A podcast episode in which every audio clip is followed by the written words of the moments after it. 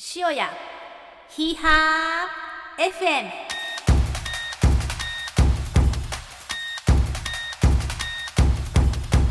皆さんこんにちは。ご機嫌いかがでしょうか？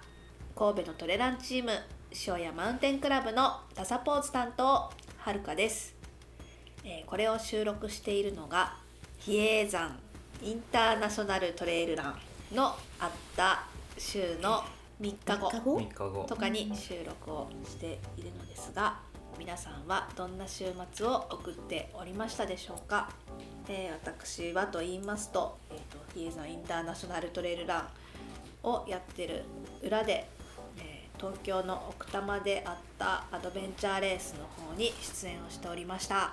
うんそうや。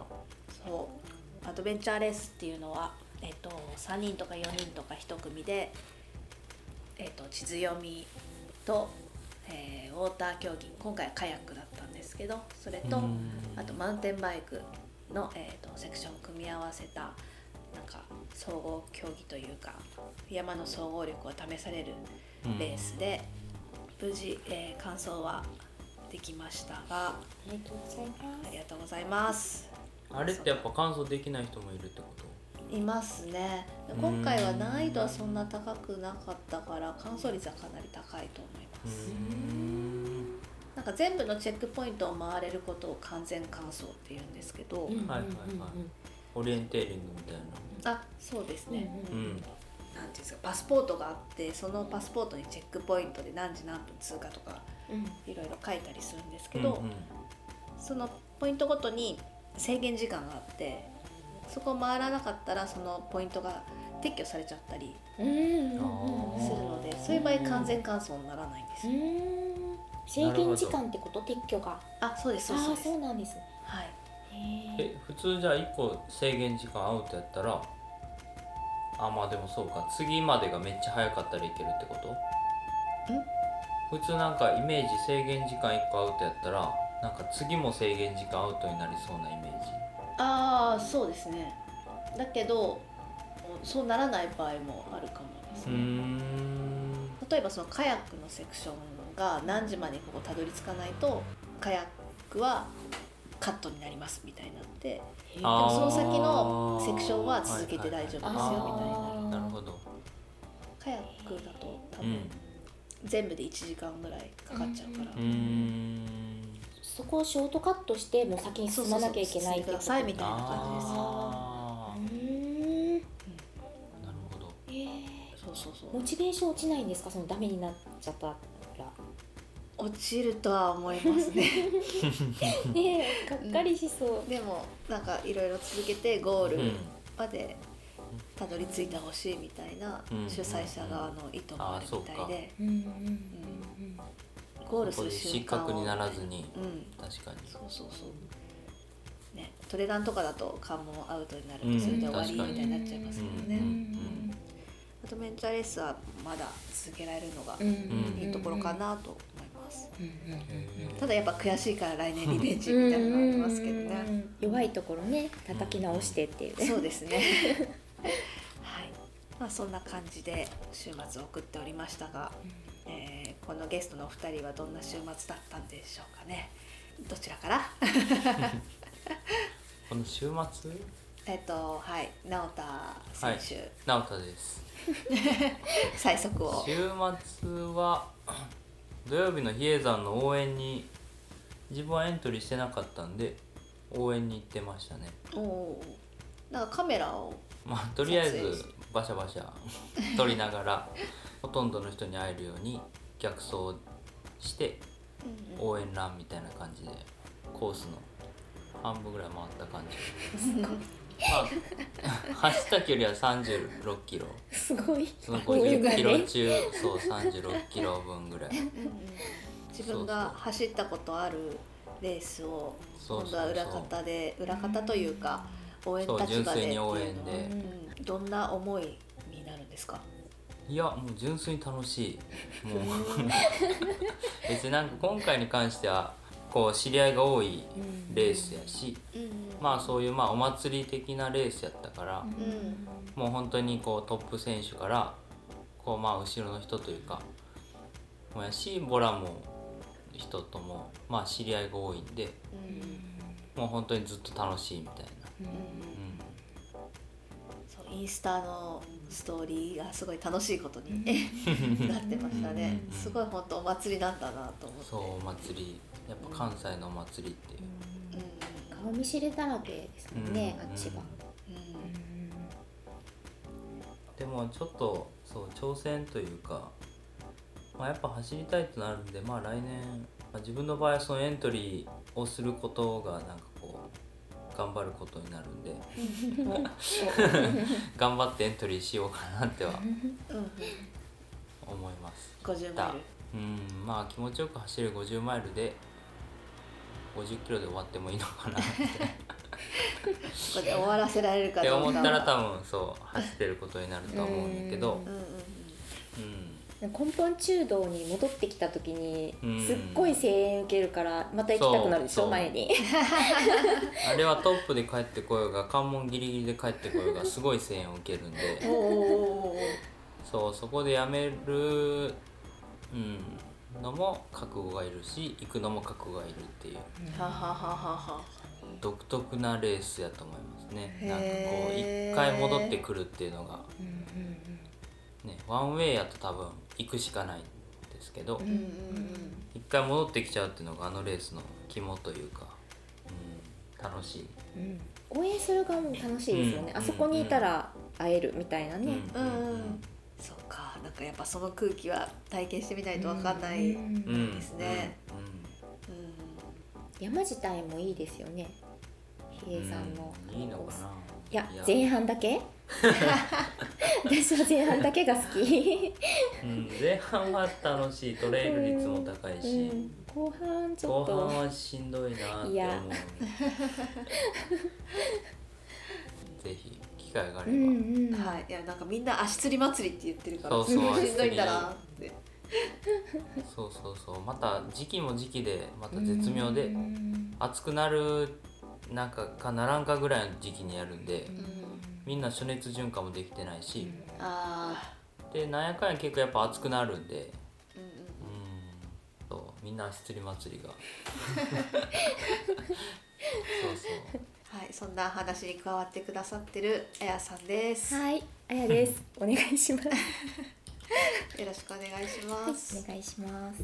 はい仕事まみれてた週末ということで、ええ。お疲れ様でした、いえいえ。はい。はい。そんな3人で、えー今回は、えーここへそにあります部室の方で収録をしております。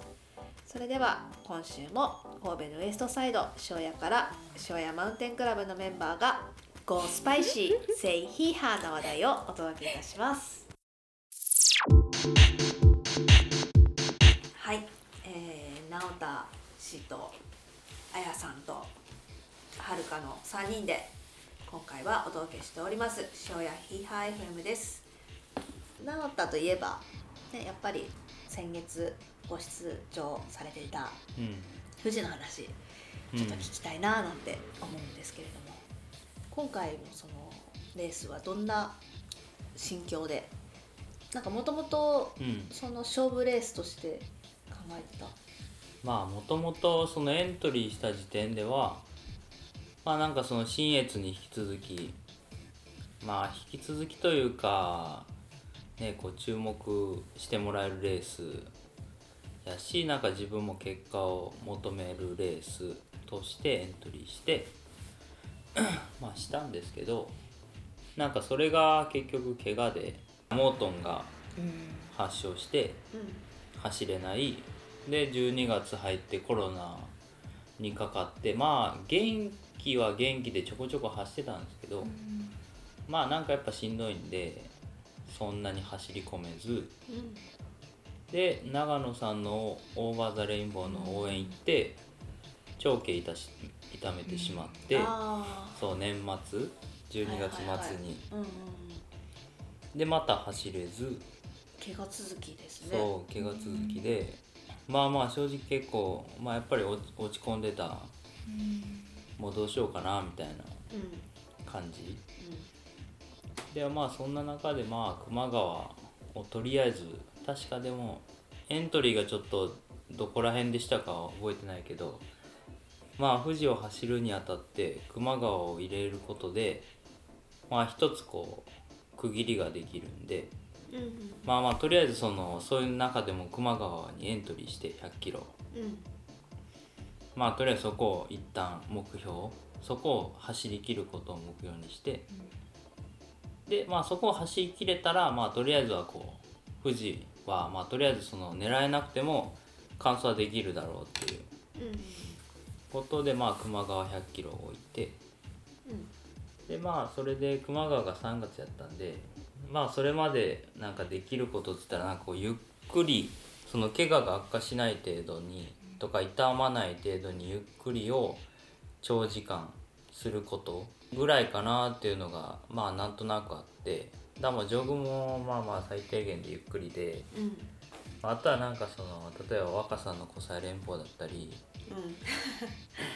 なんやろ尾鷲一撃とかもあはいはい。まあ早いグループじゃなくてまあそこそこのグループでまあいけそうなとりあえずその完走できるような時間の設定のところで連れて行ってもらったりしてうん。まあそういう長時間長距離の行動を結構してうん。でもうそれ以外はある程度リカバリーするぐらいうん。あんまりこう毎日追い込んだりせずにっていう感じでまあ球磨川に飛んで。で球磨川がそれこそまあそこそこ走れたんで5位でしたっけ？4位。4位。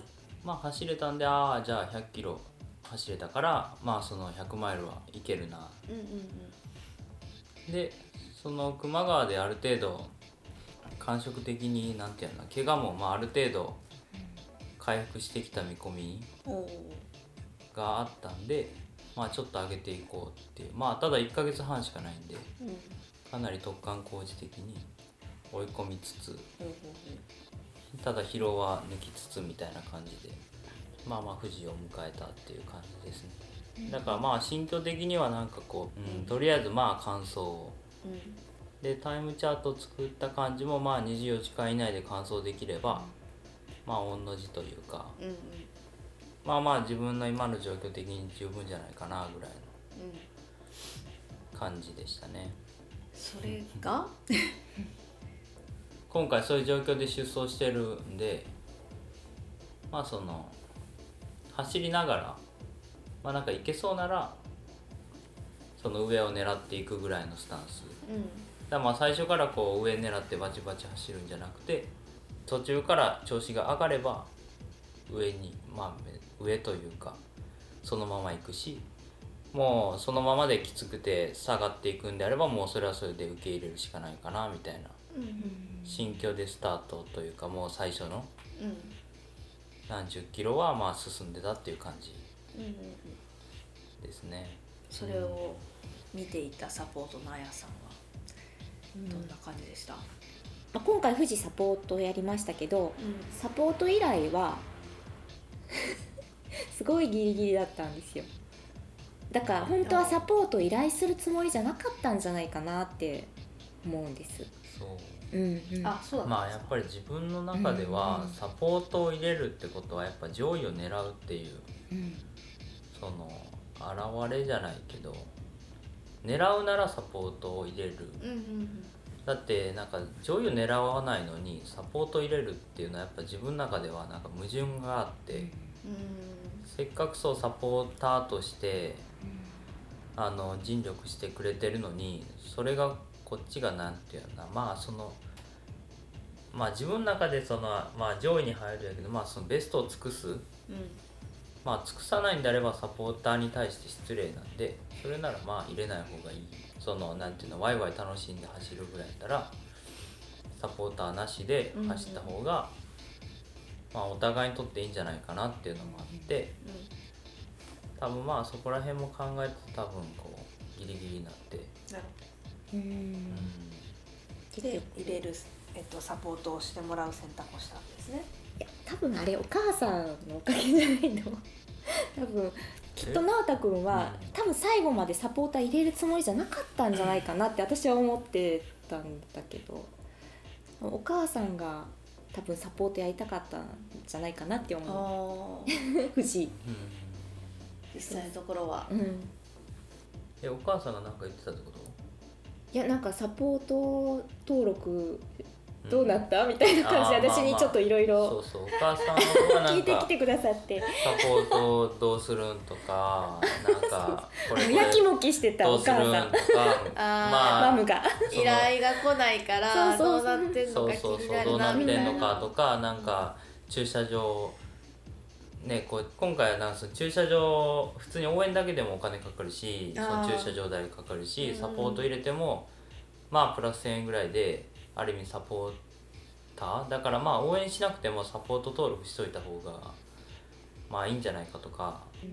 そうだからお母さんマムのね後押しがあったっていうのが大きかったです。多分うん。あれがなかったらきっとサポートなしで一人で富士走りに行けたと思う。あー。私が率先してねサポートやりますって言わないし、うん。まあそれが結果その後の、まあ、うん、まあまあけ結果入れまあそう今回ちょっと最初からやっぱりどうしても自分の中でなんていうのなこう狙うっていうことができなくて。うん。そう途中からどんどんこう気持ちが上がっていって、ううん。んまあうん。順位も上がっていってそのいい結果につながって、でまあサポートも入ってもらってよかったしまあこうみんなにも応援してもらってよかったなっていう結果になったんですけど。うんまあ正直スタート前は結構みんなにはもちろんなんていうのかな期待してもらってるのもあるしまあそういうのはまあ見せ見せないというかまあ見えてるかは分かんないですけどまあこう目標タイムはって聞かれても大雑把になんか22から24って言ってたり。大きすぎるね。そう2時2時間2時も間。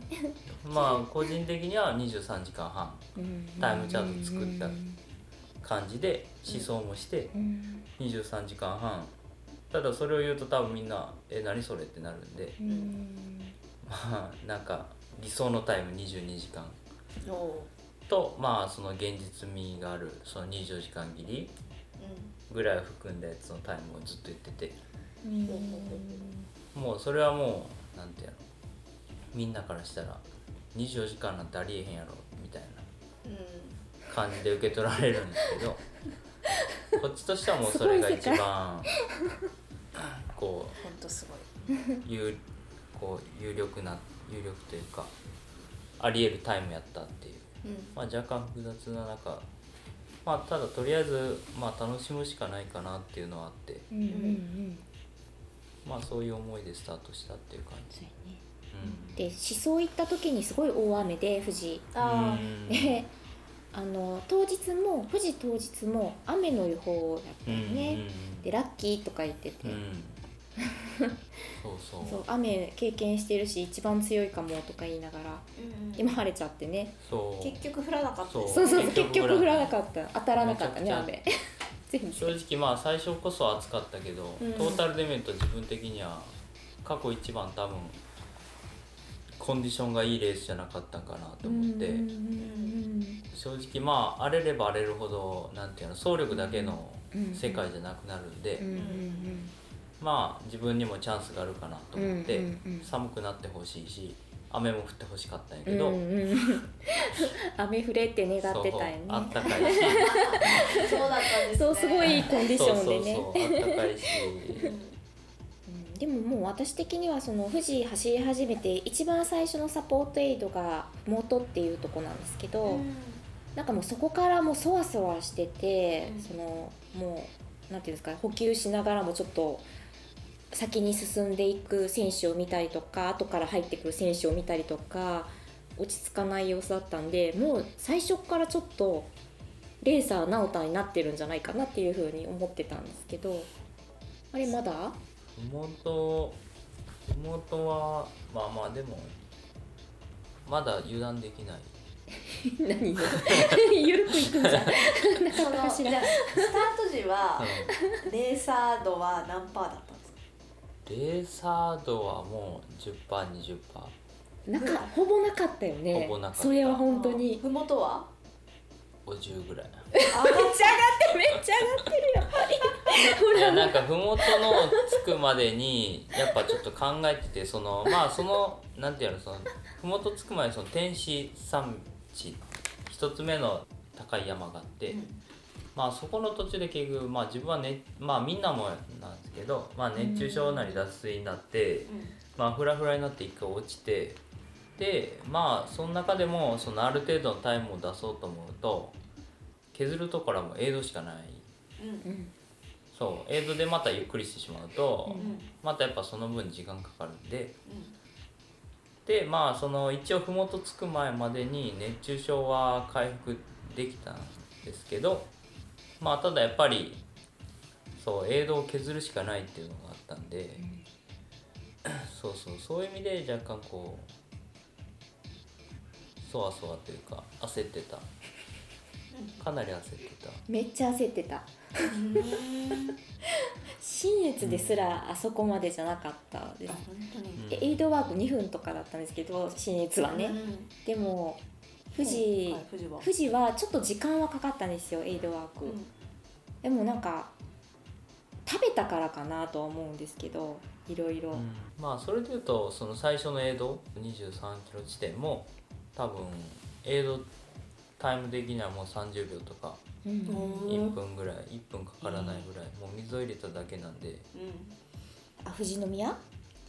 かな？もうねでも何にも聞けなかったですよ。だからそのそわそわ度があまりにすごすぎて伝わってくるんですね。すっごい伝わりますね、うーん富士は本当にちょっとね怖かった。怖かったよ。今だから言える。今だから言えます。新越怖くなかったもんねまだ。一応が多分疲れてたっていうのがありますよね。あの新越はいやでもまあ言うてその50キロ地点では新越の余裕。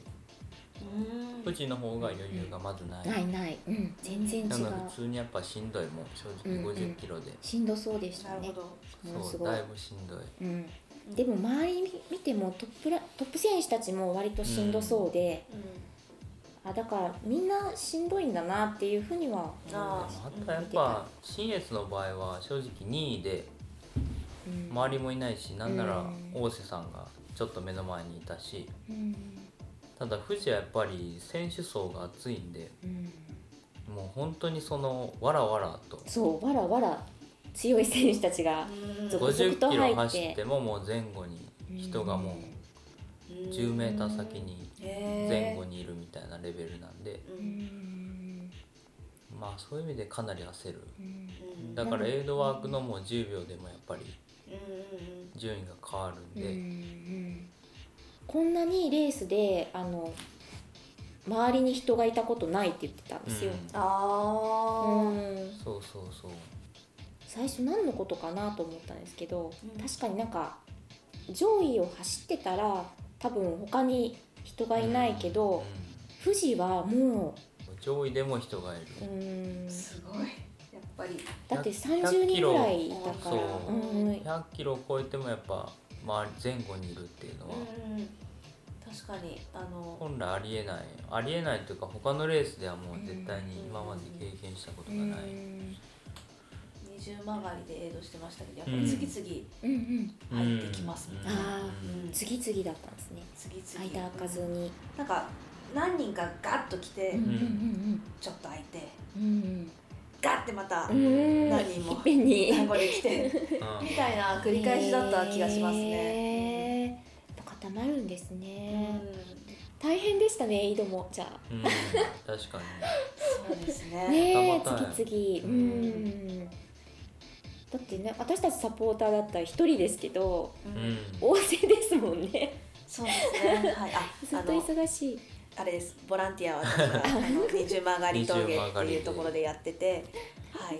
あのそのタイミングではあの直田選手に会えなかったんですけど、うんその後えっと途中の土曜日にはい9時間ぐらいシフトで入ってましたと。いう感じで、まあそこであの選手がどんなタイミングで来てか来てたのかを今説明してましたという感じで。朝の9補足です。時からうん。夕方6時ぐらいまでってこと？うんそうですね、うんうんちょうど多分、うん、でも本当ボリュームゾーン。うん。うんえーっとその二重曲がり峠が132キロぐらい。うん、の地点なので、まあ、結構後半でしかも上りが続く地点の途中にあるので、うんうん。石割山やったうん。まあ、みんな結構大変な、うん、しんどい区間ですね。うん。そうそう自分は割とそこら辺は元気やったんで。うん。うんそうやね。うん。そうその頃のレーサードは？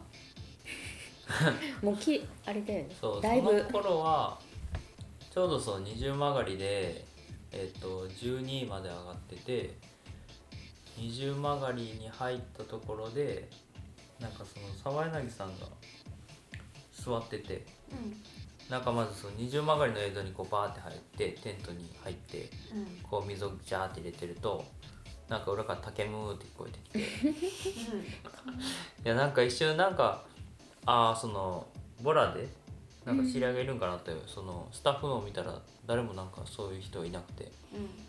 でパッて後ろ向いたら沢柳さんがそのブルーシートというかまあなんか座ってて、うん。こうまあ凍える感じで寒そうな感じで座っててでまあ聞いたらやっぱなんかそのオーバーペースじゃないけどまあ潰れてしまってまあそういうふうに補給ができないっつって。うんでまあそこでまあある意味11位に上がってまあそこまで来るとやっぱまあ10位以内っていうのがまあ見えてくる。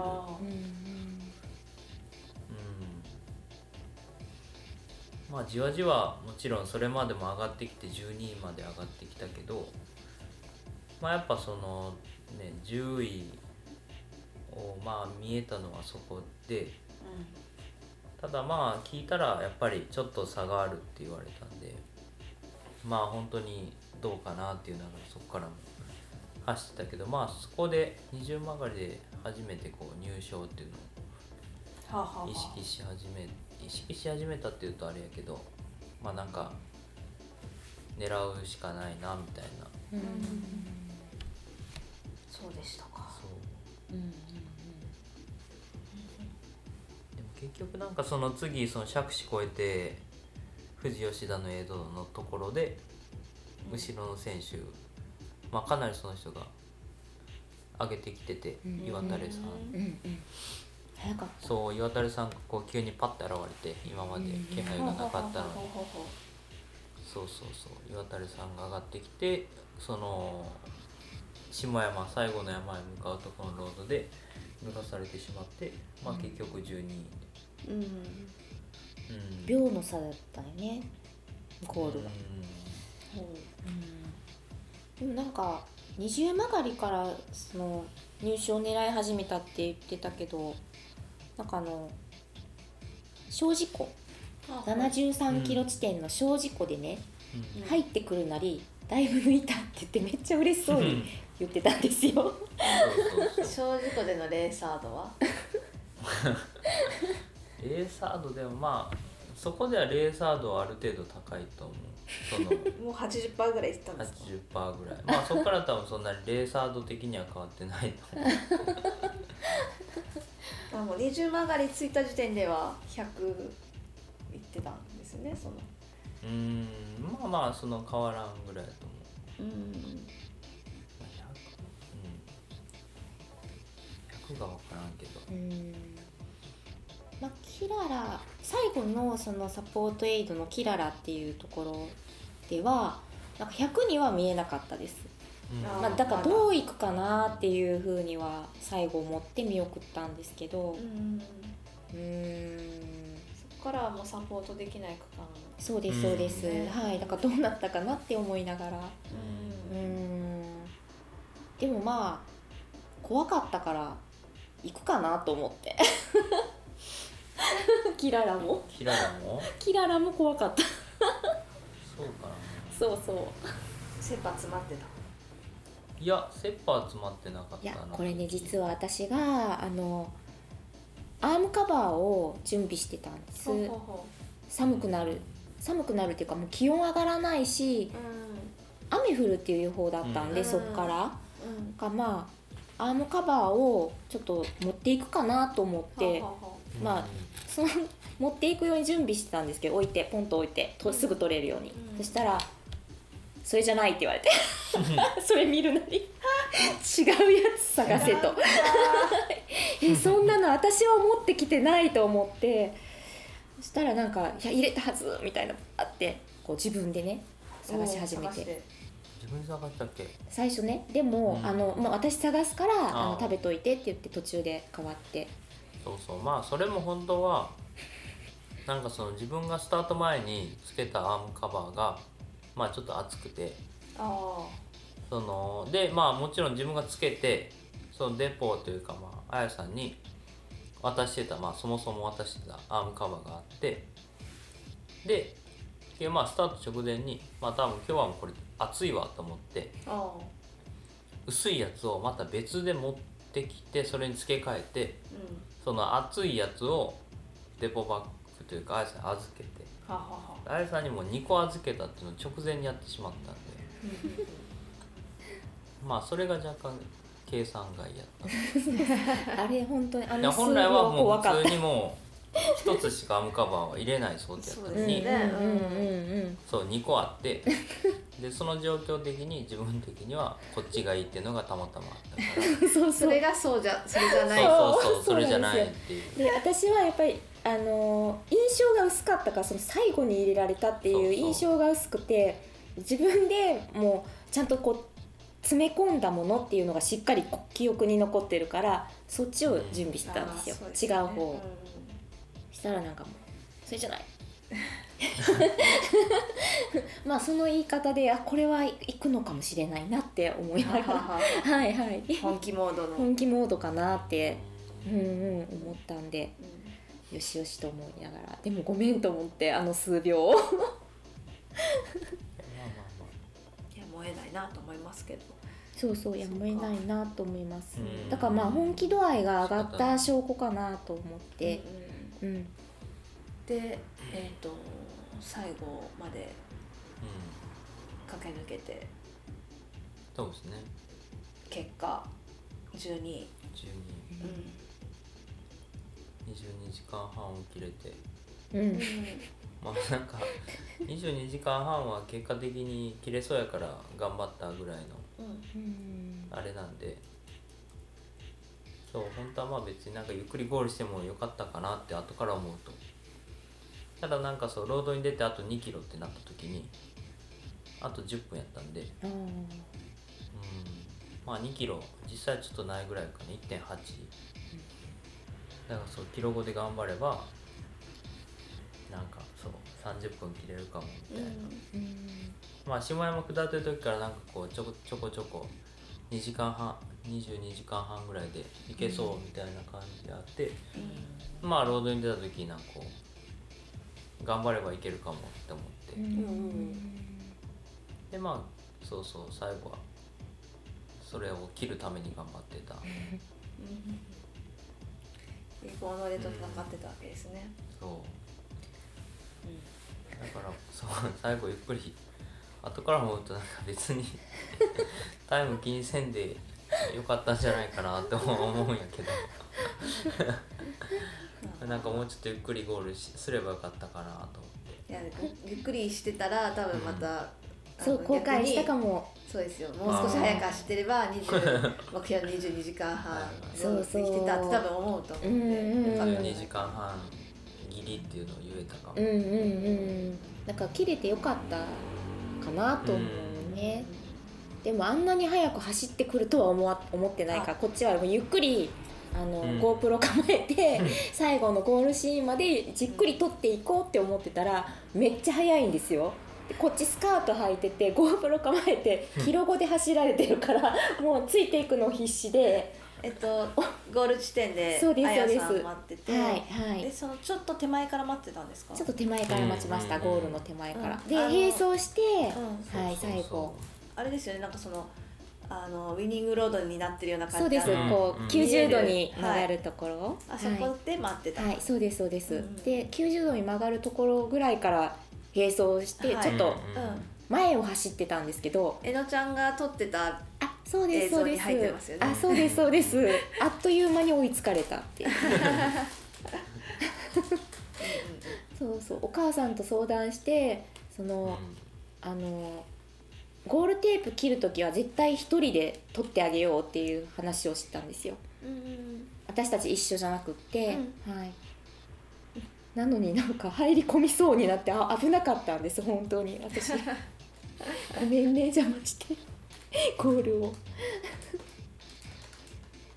なるほどなるほど。そんなあれがああったわけですね。いやーでもすごいなーと思って。途中までそのねそのレースガチで走るみたいな気持ちがなかったところがスイッチが入るっていうのはすごいなとうんうんいうか、うんうん。いやだから本当レース前は本当にあのもう本当にねあの正面切って言われたんですよ私。あの新越みたいなわけにはもうならないからって。そう走りはできないからって言って。だから多分あれあれサポート言われてからだったかな。忘れちょっと忘れちゃいましたけど。うん。うんうんうん。そのメンタルにねうん持ってき方が、うんねまあその時の心境はやっぱりこうなんていうの？そうサポーターにやっぱりこう期待されてそれに応えれないっていうのはまあ正直メンタル的にはやっぱり一番こう来るんで。えうん。まあ多分言った方が自分のためかなって思って。うん。まああえてあえてというか。うん。正直に言ったっていう。うん。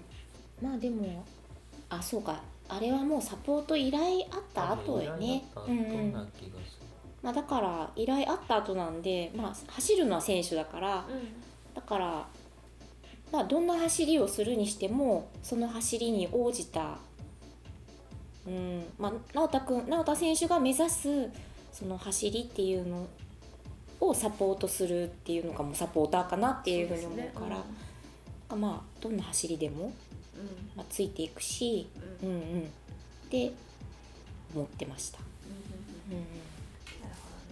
だからもう過去一怖かったですねサポートは。ああのしあのレースの前から。あどんなことになるのか本当に分かんなくって、ーまあ、もちろん初めてのタウンバの時もどうなるかは分かんなかったけどあれは時間的に余裕もあったんであなんかまあやりながらあの、まあ、2人で学んでいくみたいな感じでしたけどちょっと今回はやっぱ新越の後っていうのもあってなんかこうイメージできるものがやっぱ丹波と新越で、まあ、新越並みの走りができないとしてもそれなりのサポートっていうのがなんかこう必要とされるんじゃないかっていうふうに思ってたんだけどこう本当に気持ちが揺らいでスタート前からね。揺らいでたから。だからもう本当にどうにでも動かないとダメなんだなっていうふうに思ったんで、ちょっとそこの準備は心の準備と物の準備が大変。大変でした。今明かされる。お互いの心境って感じですね。はい、うん。でもまあ面白かったですね。だから、うんまあ、だから面白いんだなって思ってうん毎回違いますもんね。そうですね、うん本当にうんうんうん。だからね正解ってないですしうんうんね。うんうんこの前これがあのせなんだろうよベストだったって思うものが、うんうんうん今回は全然違う。そうそうで同じレースの中でも今回の富士の中でも4回とも全部違うんですよ。あ だからそうそうそう直太くんの心境も違うし、ー、うん。あそうですよね。そうですね。は。うん。コンディションも違うし。まあやっぱりそういうエイドとかサポートって生ものですよね。本当そうですね。はい。そう思いますね。はい。うん。いや本当改めてお疲れ様でしたっていうはい。感じで。はい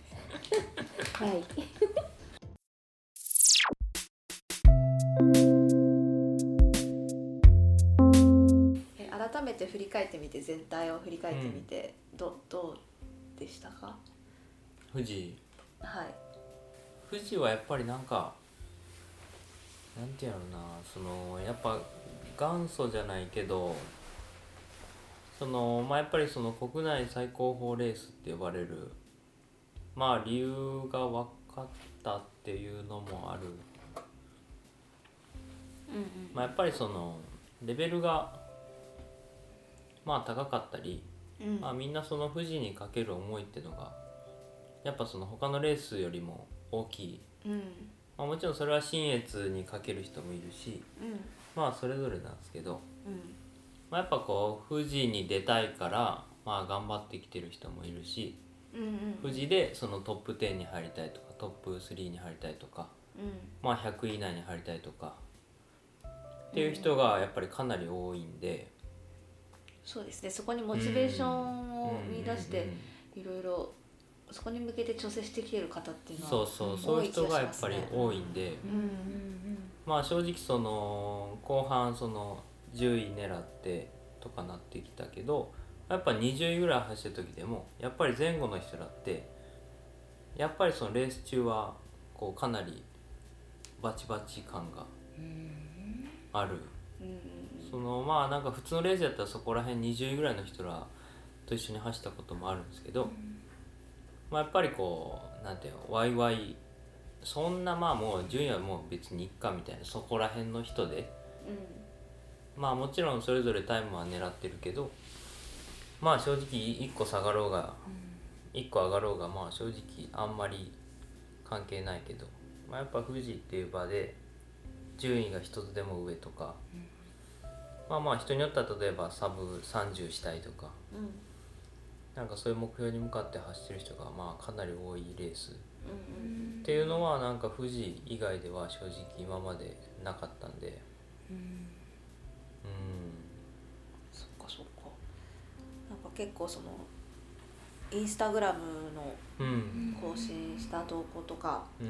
すごい熱のこもった文章を書いてる方も多かったうん。し、やっぱりすごい熱い思い持って走ってるんだなみたいなのは多く感じましたね。うん。そういう人たちの投稿を見てなんか私レース走らないけどすっごい走りたくなりましたもんね富士は。本当に。そんなにってうん。そんなになの？って思うぐらい、うん。うん、なんかいろんな人のすごい拝見してすごいこう泣きなが涙流しながら読んだりとか、うん。うん、そういう風にあの熱いものをいっぱい感じさせてもらったなと思います。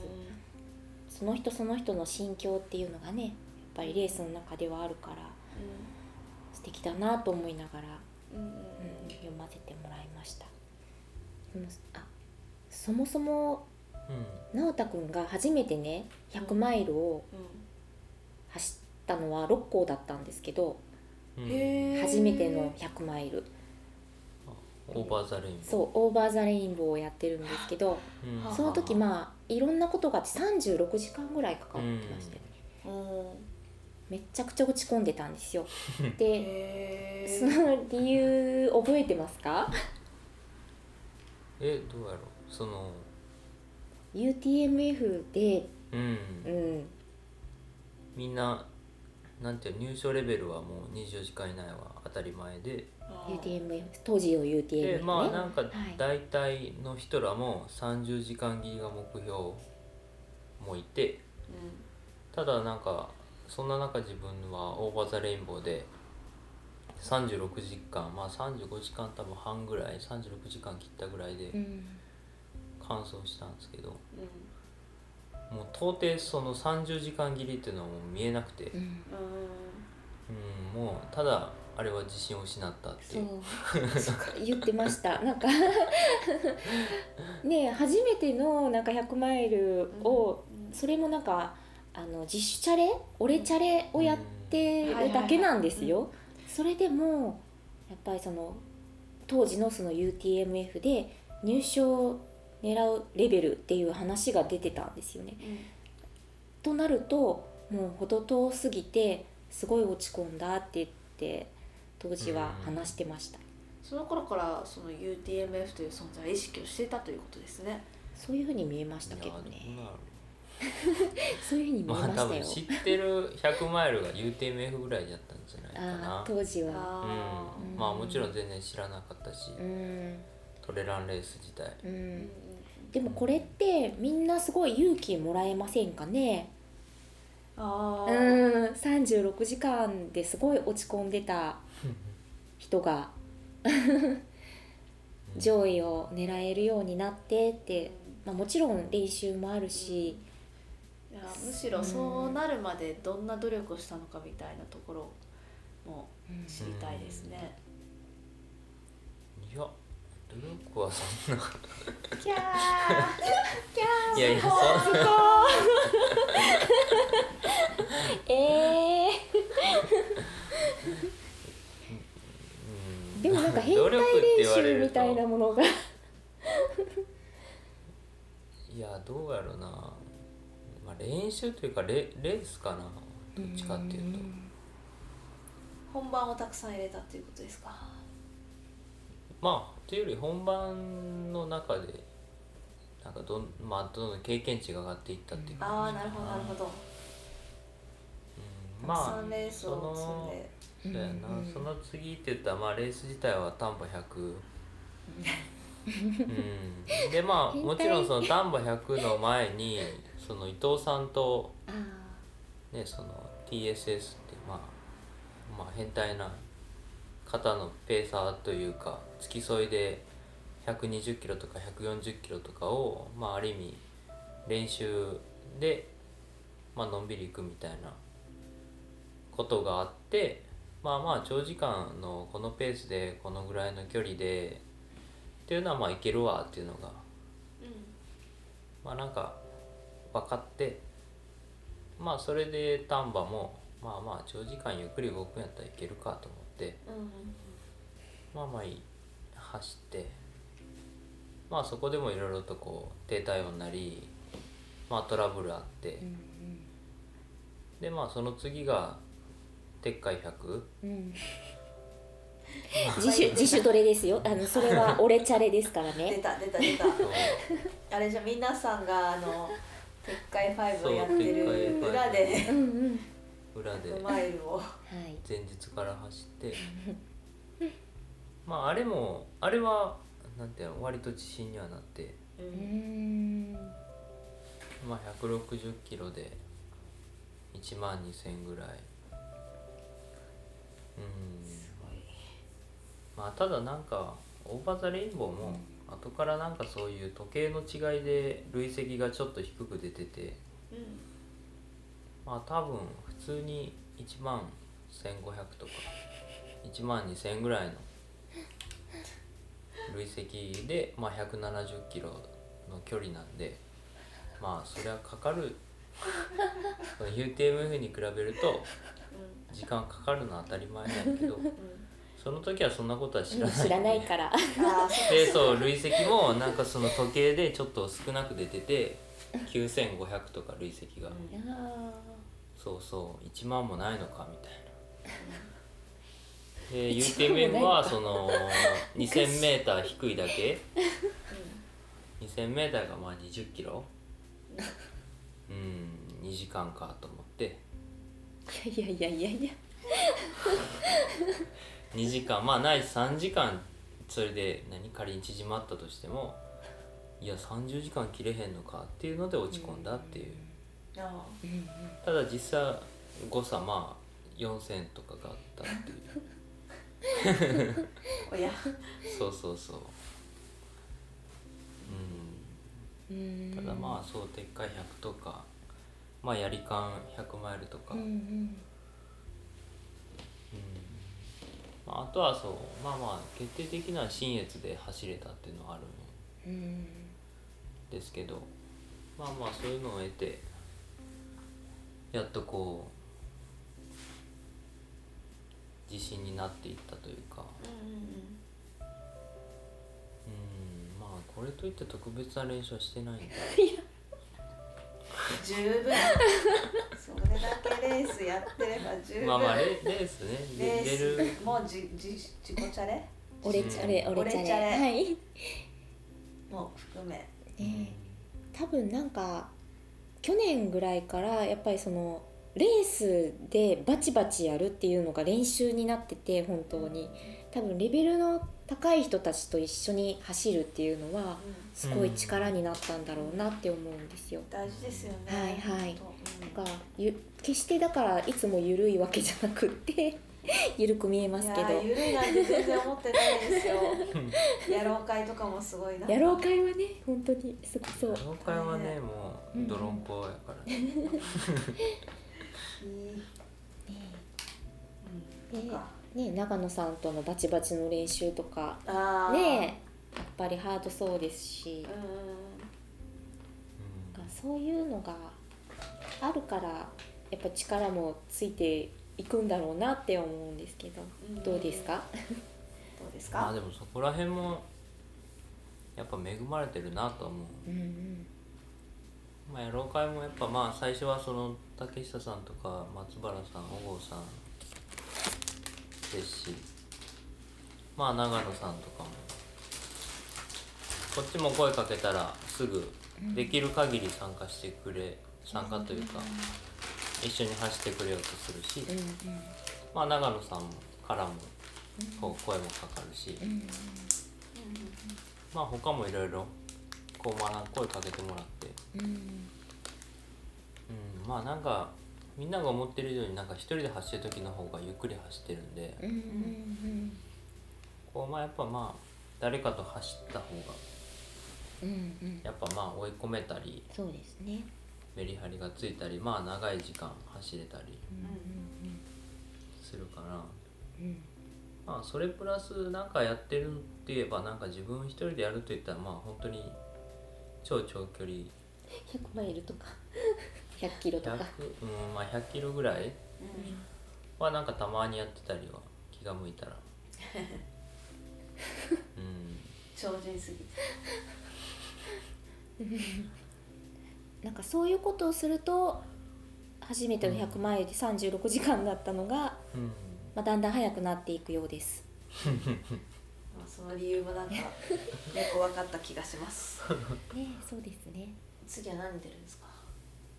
次がディープエッジ前うん40キロ。あとは志賀高原100、うん。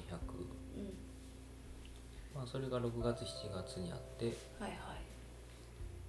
で10月にトランスチェジュ。も100キロ。う100キロ。うん。まあ今のところ決まってるのはそれぐらいかな。で11月に神戸マラソンエントリーして抽選待ち。うん。ロードもやる。そうロードを走らなあかんかなと思って。ただあの持ちタイムがなくて エントリーの。はいはいはい。なんか2年以内に走ったタイムがもう書けなくて結構後ろからになるんじゃないかなと思って。うん。D とか E とか。うそんまあまあ3時間切れたらいいかなと思って次の目標は？あの、まあ、直近では NOT12 うん。のまあ成功。ノット12体？あれはうん。NOT っていうものですか？そう自分はかたくなに NOT って言ってる。まあ別にノットでも人によってはなんか直太12って言ってる人も。ああそうですね。まあの、うん、ノット12って言っちゃうとまあイメージはなんか12じゃないっていうなっちゃうんで。うん本当はその12っていうのにこだわってる。まあそこも別にノット12って言ってもらっても何でもいいんですけど、まあ、NOT12 で、まあ、100マイル。まあ自分が走るのはまあそれはそれでなんか他の人らはまあとりあえず楽しんでもらうっていうのが目標。まあ、あとは志賀高原100でまあ入賞トランスチェジュもまあちょっと先なんであれですけどまあこう入賞を狙って走りたい。うん。うんうんトランスチェジュはちょっと頑張ってもらいたい。ううん。ん、時期的にも。何月です？10月。10月。あ。まあまあ初海外レースなんでねこうどうなるか。なんかトレイルでは初海外なんで。うんまあそこに向けてと夏はまあアルプスに何回か入るんで、そこら辺をこなしていきたい。です。です。えあやさんの目標は？私あのレース出ないので皆さんご存知のように。あのまあとりあえずは去年行けなかった夏山アルプスの夏山に行きたいなと思います。おおうん。夏山。はい。SM 登山部ですね。そうです。行きましょうね。行きたいです。あの塩山マウンテンクラブのアカウントにあの雪山行った時のことを載せたんですけど、はい。まあ、その時にこうご興味あるあの SM メンバーの人、まあ、特にお車出せる方っていう風に書いたらあきらちさんが反応してくださってお塩屋のピはい。ザ屋のロックな。はいそうです、はい。あのピザ屋のあきらちさんが「俺しかおれへんやん」って思ったらしくって。もうおそらくねもう登山部です。あきらちさん。登山部。はい。なやった、はい。なのでまあ今年はあきらちさんも一緒に行ってくださるかなってあ思ってます。はい。どのあたり行きましょうね。ねえどうします？アルプス。アルプス。キレットどこがいいですか？大三大キレット。三大キレットのどっか。ああいいですね。いいですね。うん。行きたい。行きましょ三大キレットって大キレット？う。大キレットと帰らず？帰らずと八峰。ああ八峰か。でしたっけ？かな？自信がない。そっかそっか。うんそれは楽しみだ、ね。はいいや予定合わせて。行きましょう。行。きましょう。ぜひぜひ、ぜひぜひ。はい、夏のいい目標がはい。聞けて何よりです。はい。はい。他行きたいところとかは？もうとにかくちょっとこの間の雪山でアルプス欲がやっぱりすごい出てしまったんでまずはちょっとそこ。で秋になったら鈴鹿セブンとか一人で行こうかなと、ー、うん。あそこヒールがいっぱいいるんでしょ？そうなんですよ、そこだけが。ちょっともう今の時期はもう行けないうん。と思ってます、やっぱ寒くなってからですよはねいはい、そうですね。寒くなってからうん。行きたいです、うん。そうですよね。うん、なんかひと一人でもう山に入りたいえー、私的には心配になっちゃうか大丈夫です。ら 強いなあやさんはは